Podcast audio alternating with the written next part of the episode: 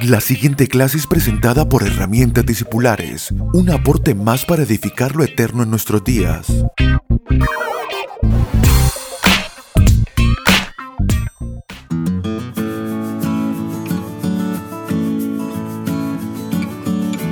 Saludos, amados, bienvenidos a nuestra clase número 95 de Herramientas Discipulares.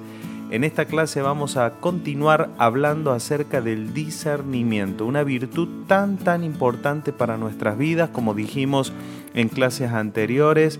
Eh, no se trata solamente del discernimiento como un don espiritual, sino como una virtud que debe ser trabajada en nuestras vidas. Y hay una premisa que quisiera expresar al comenzar de esta clase que es entender que la madurez espiritual nos llevará a disfrutar las mejores y las mayores cosas que el Evangelio tiene para ofrecernos. Hay cosas del Evangelio que están reservadas para nuestra madurez y no vamos a probar ni a gustar las mejores cosas del Evangelio hasta que no alcancemos esa madurez que estamos esperando. Por lo tanto, la madurez debe ser anhelada eh, fuertemente, debe ser deseada la madurez espiritual y no es un deseo eh, que se crea en función de beneficios que uno procura o especula humanamente, sino que anhelamos porque sabemos que esa madurez nos atrae,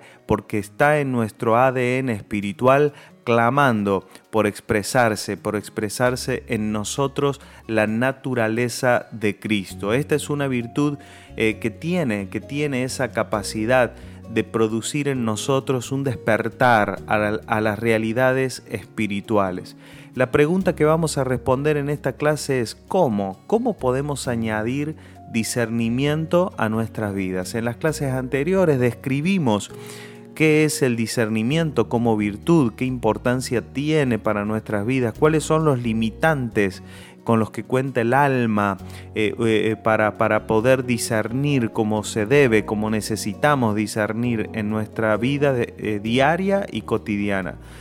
Pero hoy vamos a hablar acerca del cómo, cómo podemos hacer. El primer consejo que quiero darles es la necesidad de menospreciar una y otra vez toda la información que proviene de nuestros sentidos naturales o del razonamiento humano y natural. No estamos diciendo desechar, no estamos diciendo aislar nuestra alma de, los sentidos, porque los sentidos humanos cuando son bien usados son una herramienta muy poderosa y una fuente de información. Vamos a limitarlo a una fuente de información. Pero así como por ejemplo, cuando eh, una persona eh, siente algo caliente en su mano, automáticamente lo que va a hacer es mirar qué es lo que está, tocando, porque sin lugar a dudas el tacto tiene un nivel de capacidades de información, pero la vista tiene otro nivel. Cuando uno eh, huele, por ejemplo, olor a quemado, este, no va a resolver solamente por el olor, sino que va a dirigirse, va a ver, va a constatar, va a buscar cuál es la fuente de ese olor y ahí es donde entran a funcionar esos otros sentidos. Entonces, ¿qué quiero decir con esto? que en este sentido los sentidos humanos naturales deberían de someterse a nuestra mayor y más confiable fuente de información para tomar decisiones que es la vida espiritual. Entonces podemos seguir oyendo, viendo, gustando. Eso no atenta en contra de la vida en el espíritu, eh, sino más bien eh, debería de someterse a esto, a cuáles son nuestras fuentes más confiables y más verdaderas para no caer preso especialmente no de las cosas diarias para los cuales nos sirven tanto nuestros sentidos como vestirnos, comer, arreglarnos, eh, solucionar temas menores, pero cuando se trata, por ejemplo, de construir cosas verdaderas, mucho más cuando se trata de, por ejemplo, eh, los vínculos con otras personas, eh, los sentidos tienden a ser una, un tropiezo cuando no han sido entrenados. Dice 2 Corintios 11:3, mire, dice así, pero temo que como la serpiente con su astucia engañó a Eva, vuestros sentidos sean de alguna manera, manera extraviados de la sincera fidelidad a Cristo. ¡Wow! Lo que está diciendo el apóstol Pablo es que cuando los sentidos son engañados, se ve afectada nuestra fidelidad a Cristo. ¿Cuál es nuestra fidelidad a Cristo? Nuestra fidelidad a Cristo no se mide por fanatismo, ¿sí? porque de hecho muchos podrían ser eh, catalogados como fieles a Cristo este, por causa de su fanatismo en la tierra, en la historia, y sin embargo eh, son totalmente desechados por la vida espiritual. La fidelidad a la cual se refiere el apóstol Pablo no es aquella que se mide humanamente, sino eh, fidelidad es ver a Cristo en nuestras vidas como nuestra fuente principal de información, de justicia, de eh, sentencias, de criterios, ¿ah? eh, de, de, información diaria, ¿no es cierto? Somos fieles a Él, porque cuando nosotros confiamos más en lo que nuestros sentidos nos dejan ver que aquello que dicta la naturaleza de Cristo en nosotros, entonces estamos siendo infieles. Y allí es donde entra en conflicto aquello que tenemos en el espíritu con lo que nuestros sentidos nos dejan ver.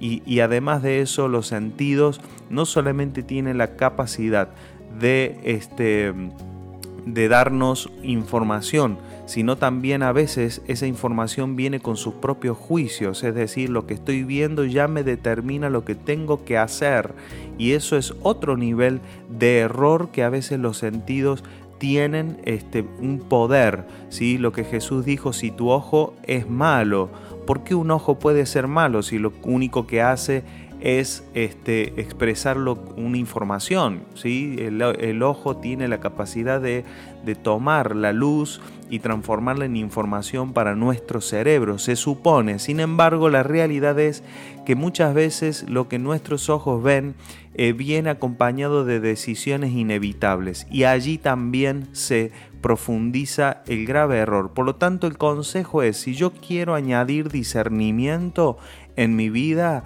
no eh, obedecer tan rápidamente lo que los sentidos dicen y además de eso bajar la temperatura, ¿sí?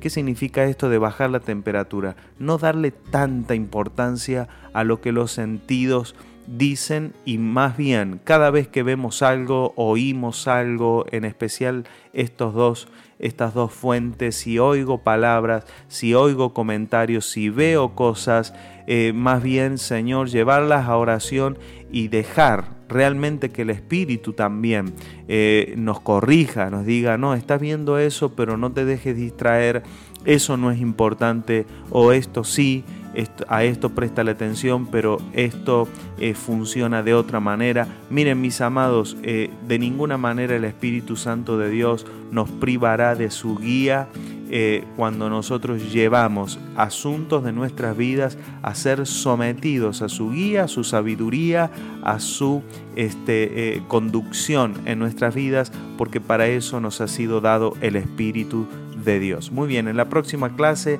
algunos consejos más de cómo añadir discernimiento a nuestras vidas. Un fuerte abrazo. Chau, chau.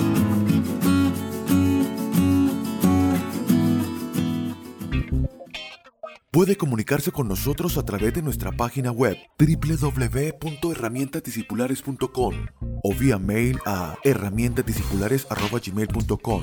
Síganos a través de las redes sociales en YouTube, Facebook e Instagram como arroba Abel Gracias por estar aquí